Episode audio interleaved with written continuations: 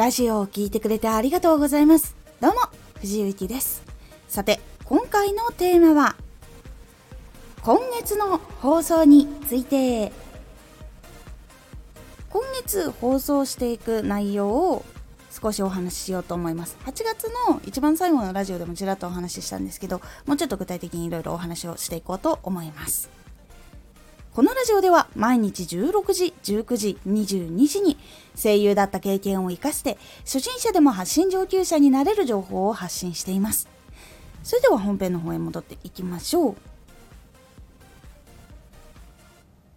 8月の最後のラジオでもお話しした通り SNS 関係の勉強をしていましたで TikTok のお話が8月はちょこちょこあったんですけどそれ以外にもお話をしていこうと思っていますでこれなんで SNS の話になるの？ラジオの発信じゃないの？ってなる方いると思うんですけどラジオだけでの活動っていうのももちろん大事なんですけどそのラジオの活動をさらに多くの人に知ってもらったりとか興味を持ってもらうためには他のところで活動をすることも結構大事になっていくんですね。で結構良かったりするので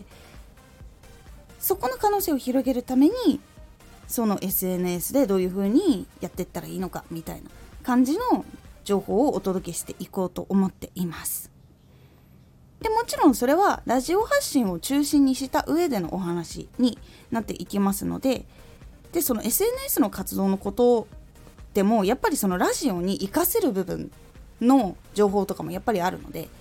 もちろんそのこともラジオでこういうふうにこうやっていくと結構いいですよとかこういう効果がありますよっていうこともお話をしていこうと思っています今月は。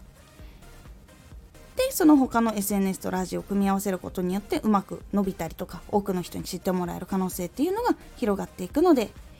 是非私もいろいろチャレンジを始めていこうと思いますので一緒にコツコツ伸ばしていきましょう。ぜひ今月はその SNS のこととラジオのことを中心にお話をしていこうと思いますというご報告のラジオでございます。ぜひ参考にしてみてください。今回のおすすめラジオ1アカウント1ターゲットが基本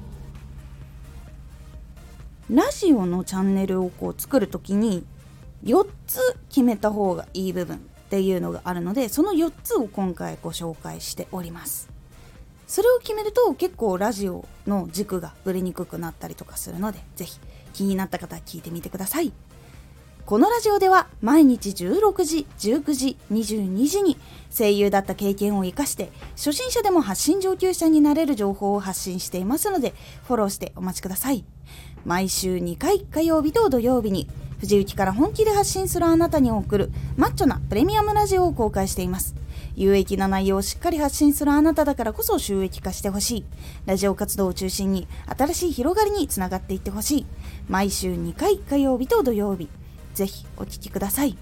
ツイッターもやってます。ツイッターでは活動している中で気がついたことや役に立ったことをお伝えしています。ぜひこちらもチェックしてみてね。コメントやレター、いつもありがとうございます。では、また